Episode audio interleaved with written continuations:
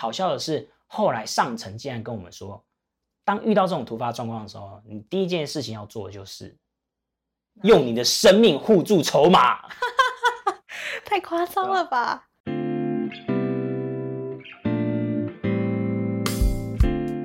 ！Hello，我是 Chris，这里是行人穿越道。本集录音器材由空象 Spelephant 赞助播出。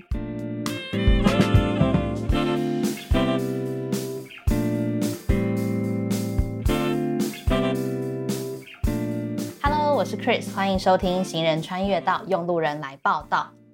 那今天的用路人呢，比较特别一点点，不知道大家对于博弈这两个字的印象是什么呢？有人可能想到的是东南亚的度假村，Las Vegas 的赌场。那有人可能直接联想到的是，也是刚提到赌场啊、赌博这类的，因为不像博弈观光产业比较发达的新加坡或是澳门一样，台湾一般的观众，呃，可能比较没有机会从不一样的角度去了解博弈的运作。由于台湾还没有合法化博弈这个产业，所以大家不了解应该也是蛮可以理解的。那今天的话，我邀请到曾经有在新加坡的实体赌场工作过的毛球来到我们的现场。那先请毛球跟大家打个招呼。嗨，大家好，也很谢谢 Chris 今天邀请我来录呃《行人穿越道》这个节目。毛球的话，他蛮特别，他之前有在新加坡的实体赌场工作过，然后他自己其实有在经营他的 Podcast，那么趁机可以宣传一下。那我的 Podcast 的名称叫做《亚洲毛起来》，那里面的内容主要是我过去在国外工作的时候，我访问在海外工作的台湾人，他们的一些职涯，甚至他们的生活。然后也会跟台湾同样职涯的人进行一些比较。那主要是我在新加坡的时候，还有我在韩国的时候为大宗。那我目前已经停更快半年了。那我也会趁这个机会，就是再度重启我的频道。那有兴趣的人呢，也可以再去搜寻看看亚洲毛起来。毛起来，因为其实毛球现在的状态是台，就是刚回台湾在找工作嘛。其实做 podcast 是非常辛苦的，会花非常多的时间，所以停更也是可以理解。对啊，而且以前我在工作的时候，要做到周更这件事真的是蛮困难的。那我那时候甚至会请病假来做我的 podcast，太夸张了吧？因为新加坡病假很好请哦，是哦，基本上你只要去诊所，然后你跟他讲说你哪里不舒服。那你之后就可以直接拿到一张病假证明，你就可以直接提交给公司。所以不用检查吗？不用啊，就是你看感冒什么的，他都会开给你一天到两天的病假证明。哇，这么好请？对啊，相当于我的年假直接就加了十四天的感觉。好夸张！好，如果大家听完有开始想要去新加坡工作，喂，有想要去新加坡工作的话，可以去收听我们的亚洲毛起来的节目。那今天的话呢，我想要先请问，呃，毛球。到底什么是博弈产业？它这一整个产业链是怎么样运作的？我自己比较常听到的，因为我没有在玩这方面的游戏，比较常听到会是吃饺子、老虎机呀，什么线上游戏、德州扑克，那又跟这些有什么关系呢？嗯，其实所谓的博弈，如果你去查维基百科的话，其实博弈这个定义还蛮广泛的，基本上就是你在一定的规则下面，然后双方玩家甚至是多方玩家，他们有各种策略，然后依照他们所持有的资讯。进行一些互动，这个就可以称为博弈。那如果说大家比较对于赌场甚至是线上博弈这两块的话，其实无论是赌场也好，或者是线上博弈也好，这两个其实就是博弈的，算是两大宗。那我之前待过的是实体赌场，那它的产业链其实就还蛮简单清晰的，基本上就是里面会有很多的赌桌，有像 Chris 刚刚提到的吃饺子老虎机，然后提供赌客进行游玩这个动作。那如果是线上博弈的话，之后如果有机会，我再分享给大家。因为其实线上博弈在台湾是非常的蓬勃兴盛的，因为台湾的技术人才非常发达。那线上博弈其实就是你提供一个软体，帮他架一个博弈网站，里面再串接一些博弈游戏。那无论你人在何处，你也可以用手机，可以用网站进行游玩。所以我会说，博弈产业其实就是简单来说，分为实体赌场以及线上博弈产业。那今天我猜我会比较 focus 在实体赌场这一部分。对，因为其实你一直到去年才刚从新加坡回来，然后在呃从事实体赌场的这个工作是大概两年多的时间。所以刚刚其实提到的是线上博弈跟赌场，它其实在玩的是一样的东西，只是操作的方式有点像线上线下一样。对，没错。那有一些规范也会有一点不同。嗯哼，因为我自己知道是你是在大学毕业之后就开始有在海外 working holiday 跟工作经验，之后是辗转到了新加坡的赌场担任储备经理。那我蛮好奇，是你当初为什么会获得这份工作的契机？然后为什么没有考虑要回台湾工作呢？那我是在二零一六年毕业，然后我二零一七年花了一整年的时间在当兵。那我这要插播一下，我只要生日再晚出生个四天，我就只要当四个月的兵了。但我却当了一年的兵，天哪，帮你哭。那之后呢，我就是马上就去日本打工度假一年。那主要是担任导游，博物馆的导游也好，呃，在地导览也好。那之后呢，我去新加坡工作两年。那接下来呢，我去韩国学习韩文半年。然后就像 Chris 所说的，我是在去年的十一月底回到台湾。那刚刚 Chris 有提到说，为什么会选择去新加坡赌场担任储备经理？那就像我刚刚说的，其实我是先结束我日本的工作。再去到新加坡工作，那其实在我出国之前，我就一直告诉我自己，我出国是有个目的的，因为我非常的喜欢观光、文化、历史。那我想要在未来可以推广台湾的文化、观光、历史给世界更多人知道。可是我也知道说，在刚毕业那一段时间，发现到台湾的观光产业其实薪资都普遍蛮低的，所以那时候我就决定应用我的日文能力、英文能力，先去日本。去试着尝试各种各样我所想得到的观光工作。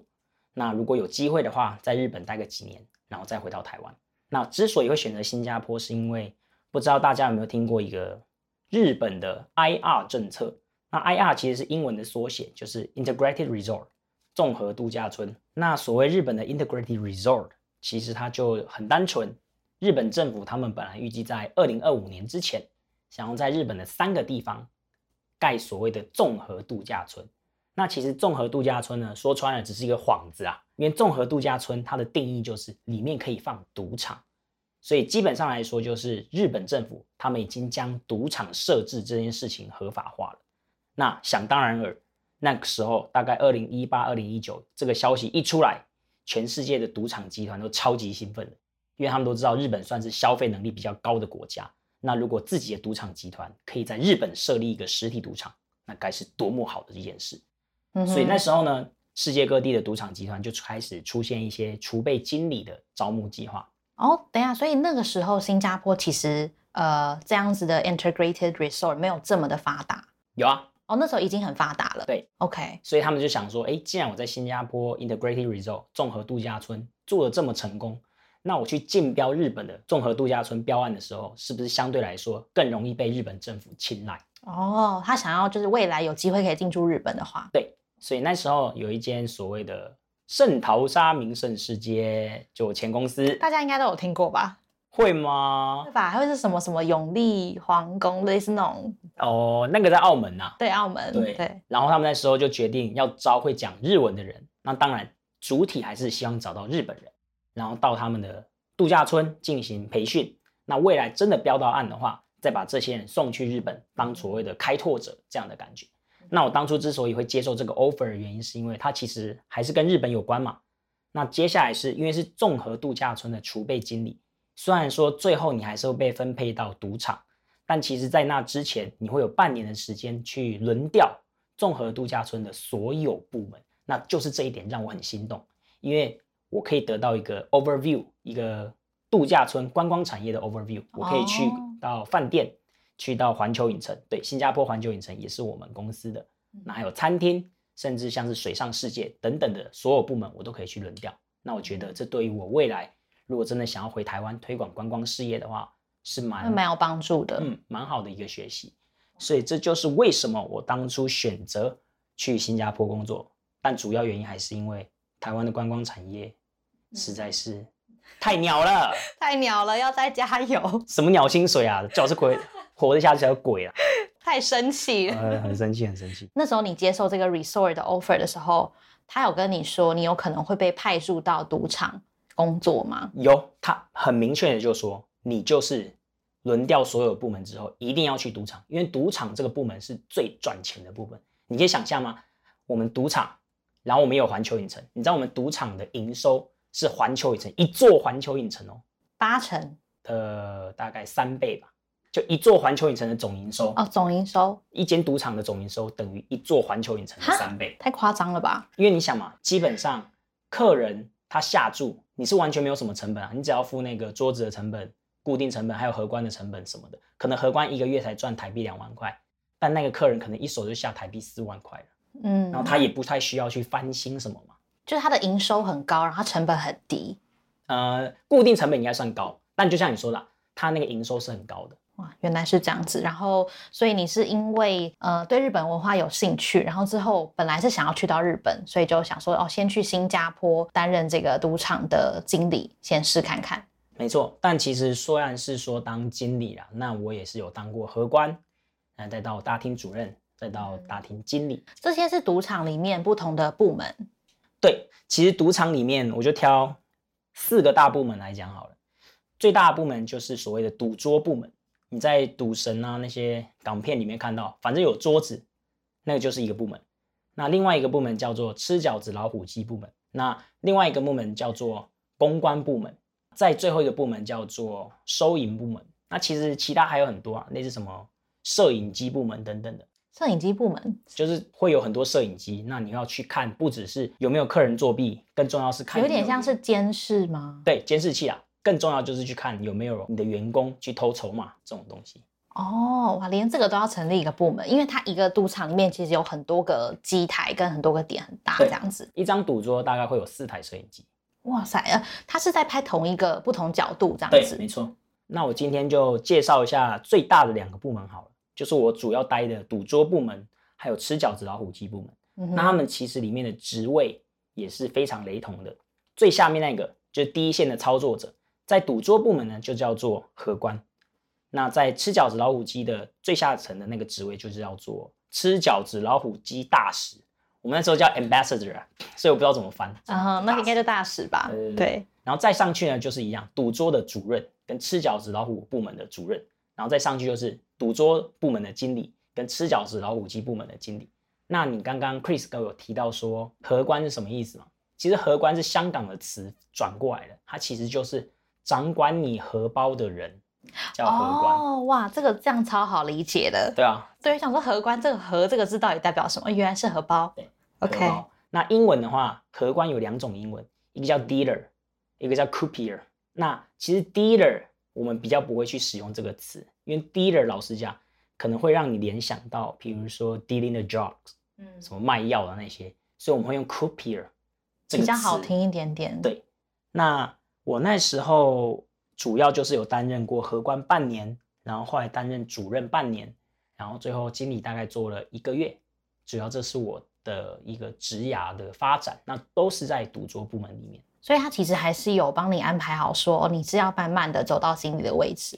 对，可是呢，刚刚不知道大家还有没有印象，就是日本政府本来是说二零二五年，对，要开开始让这个产业可以蓬勃。对，但因为疫情关系，它现在已经延期到他说至少二零三零年。刚刚原本说是二零二五年要完成，对，要开幕，然后他们要赶在大阪的万国博览会之前。那很可惜啊，就是像你刚刚说的嘛，其实他们那时候并没有很好的 promise 这个升迁啊，因为后来日本政府那边的政策的变动的关系，所以其实我们后面的升迁等等都变得很不稳定啊。其实好像也没办法，就是卡住，但是他也没料想到会有这件事情发生。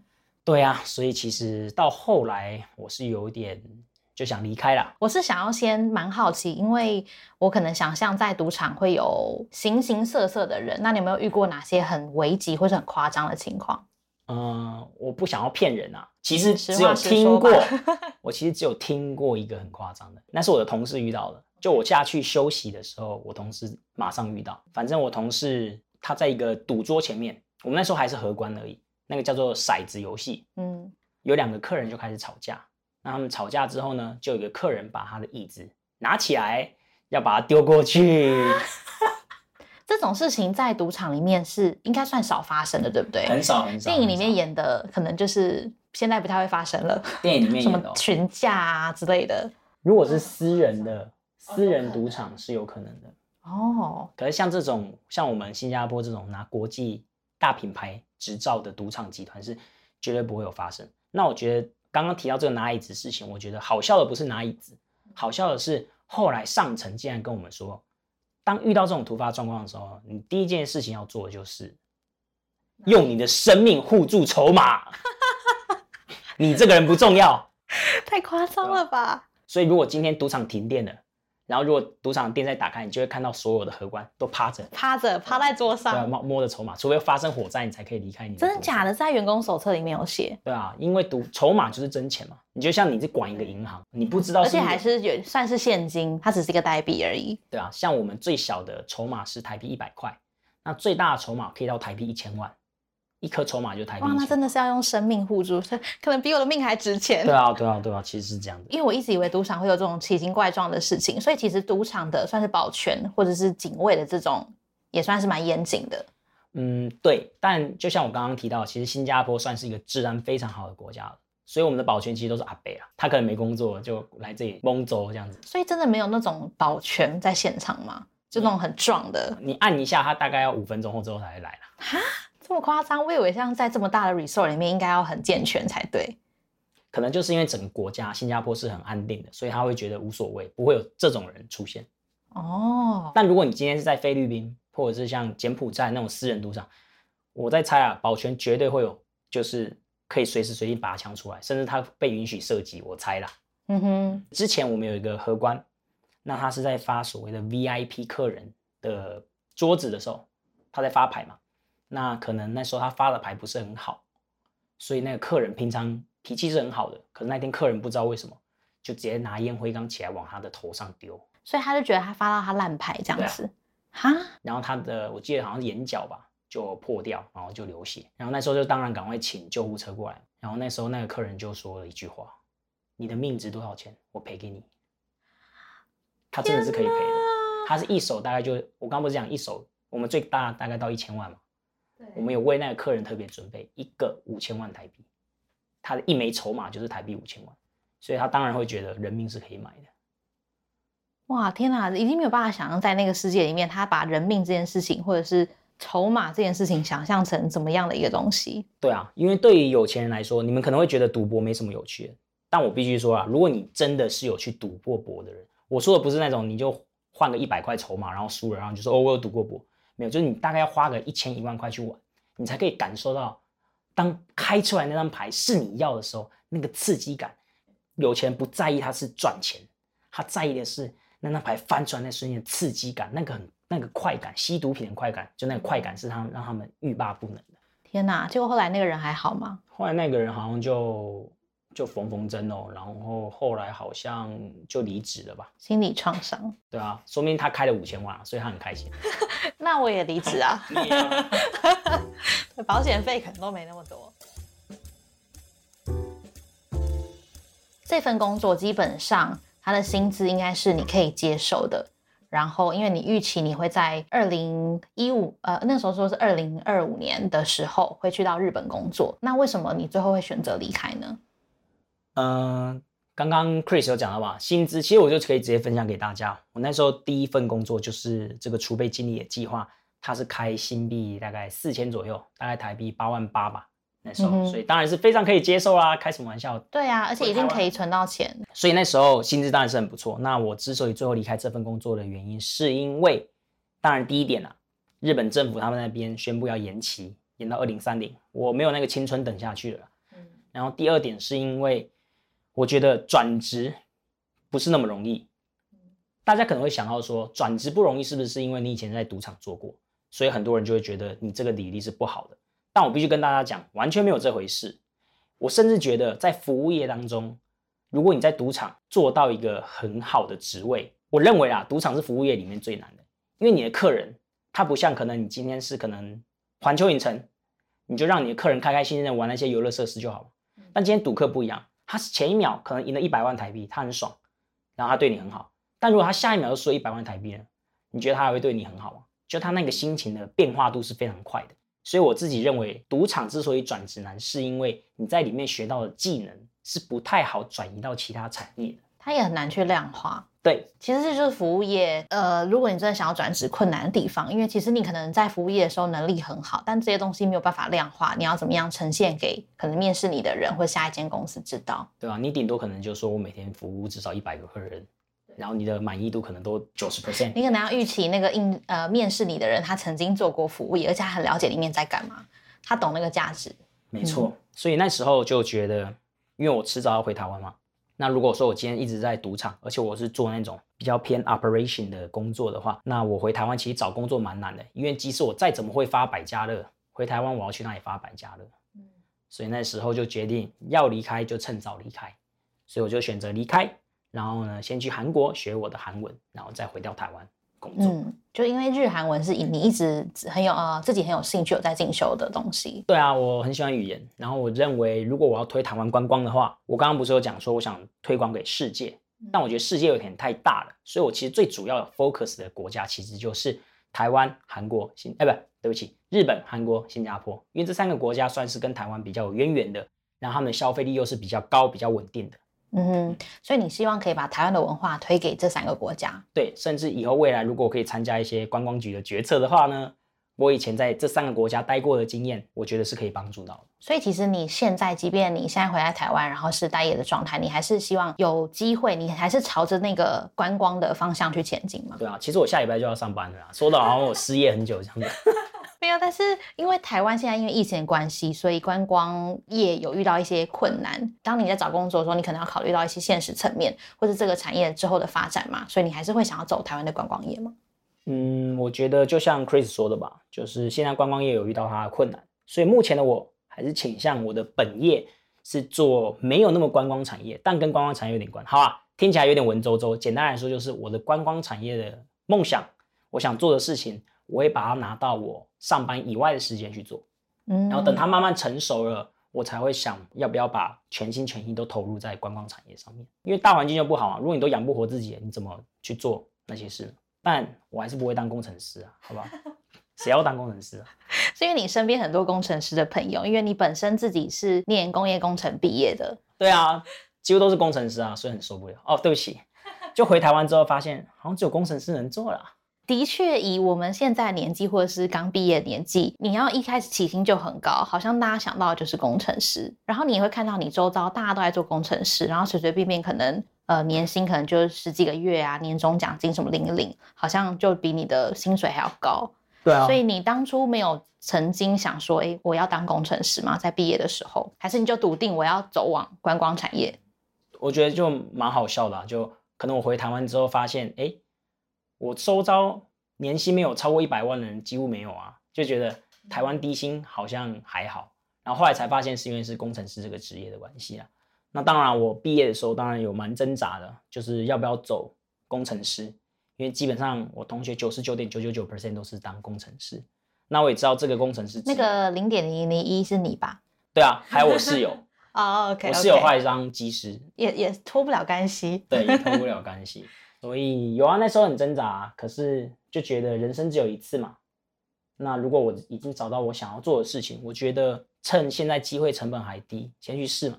因为该怎么讲，可能凭我那张学历证书吧，我什么时候想要当工程师都可以的。所以其实你花了大学四年在念这些东西，它还是有成本的。但你那时候想的是。有成本，但是现在成本比较小。如果我再拖个一两年或者什么的，成本会越来越大。所以你还是决定转往做自己想要做的事情，然后重新开始这样子。对啊，而且我觉得，如果你想要在台湾当工程师，我觉得你就回去念个研究所出来就可以了。嗯哼，不难，我认真觉得。会有人听，想说哦，你以为有这么简单？你就念那几间大学的研究所出来，就随便做。然后如果你又很会讲英文，对。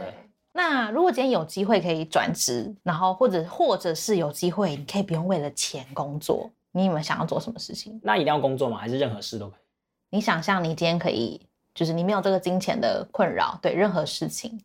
有啊，其实我一直都有想，就是其实我有个小梦想嘛，也不是梦想啊，我想要去到世界各地去念他们的语言学校。然后我有信心，我应该一个语言只要花我半年的时间就可以学会了。太酷了吧！你就是那种我在 YouTube 上面看到什么哦，一个月内学会一种语言的那种人吗？没有没有，大概要半年，给我半年时间。语言对你来说是一个可以深入各种不同文化跟国家的一个管道。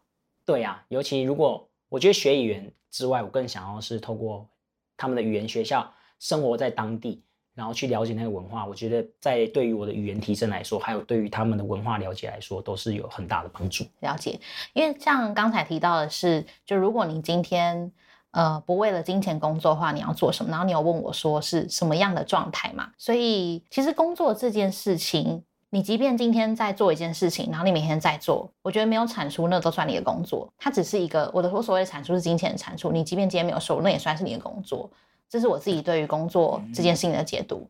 那工作对你来说是什么呢？可能对于目前的我来说啦，我觉得工作就是为了支撑我去下班之后追寻我的梦想，我想做的事情的一个手段而已。您刚刚讲这句话，就代表你觉得工作跟金钱这件事情是脱不了干系的，在你的认知里面是这样子。对，所以其实工作对我来说啦，我不会想要出到我一百 percent 力啦，我只是想出个八十 percent 力，然后爽爽做，废废做，然后下班之后做我想做的事。嗯哼，所以你把工作跟你想要做的事情分开，它是两个不一样的东西。对啊，那你觉得你曾经有觉得工作好玩吗？听起来你应该觉得就哦，工作就是工作吧。嗯，对啊，大部分时间工作当然不好玩啊。嗯，不过我在新加坡当储备经理的时候，因为我们第一年是所有部门轮调，所以那一年超开心啊，因为每天就很像去一个新的部门玩，然后那段时间是很快乐的。但我觉得啦，工作对我来说都不会是到那么的。开心快乐吗？我也不确定。应该说，截至目前为止，你的所谓的工作经验，还是你就是把它当成是工作。对啊，嗯哼，你把工作跟生活是分开的。哦，当然哦，开什么玩笑啊？谁要工作跟生活绑一起啊？分超开。好，我知道你好像是。我自己是啦，就是我觉得工作要，也不是说要黏在一起，但是因为工作毕竟占了你一天八个小时，甚至十个小时。有些人可能除了睡觉都在工作，所以工作好不好玩这件事情。我花了我人生八成时间在这上面，那我为什么要做一件我不喜欢的事情呢？对，这个是我自己对于工作的观点。应该只有三分之一哦，不好意思。谢谢纠正的三分之一的时间。哦，对，就是很大量的时间这个上。当然，当然，我觉得工作你还是要选择，当然是要选择你有兴趣的。对，对啊。只是我即使这个工作是我有兴趣的，我也不会花一百 percent 时间。我啦，可能你兴趣太多了，而且你你要学语呃语言要花很多的时间呢。其实真的，虽然你已经比一般人还要花更少的时间了。应该吧。那在节目的最后，你有没有任何想要回问听众或者主持人的问题呢？那如果是你呢？如果你可以不用为了金钱工作，比如说你现在就中到头奖，那你想做什么？我很容易被别人影响。我在跟你聊天，我可能就觉得我想要去环游世界。哦，对。但我觉得，因为我觉得就是呃，认识不同文化这件事情真的很有趣。然后你会。想象说哇，这些东西真的是你从来没有遇过的，然后有点像是突破同文层跟突破你的你的价值观。当然，环游世界是最花钱的嘛，所以当然如果不用为了金钱，然后如果现在有人要给我钱 去环游世界，我就去喽。因为其他事情我可以自己做到。对啊，然后花的金钱成本比较少嘛。好，感谢你的回答。那今天非常感谢毛球来上我的节目，就是第一次遇到也有在做 podcast 的朋友。我相信你的听众大部分是比较偏。年轻的，所以我真的给大家一句话，就是你想做什么，现在就去做。我知道这听起来很无聊，就是这个心灵鸡汤，可是仔细想想，又有多少人可以做到？如果大家听完节目之后有任何的问题或想法，都非常欢迎大家透过 IG 的私讯跟我交流，或在 Apple Podcast 及 Spotify 评分留言。喜欢这个节目的话，也请分享给你的亲朋好友哦。我是 Chris，这里是行人穿越道，我们下次见，拜拜。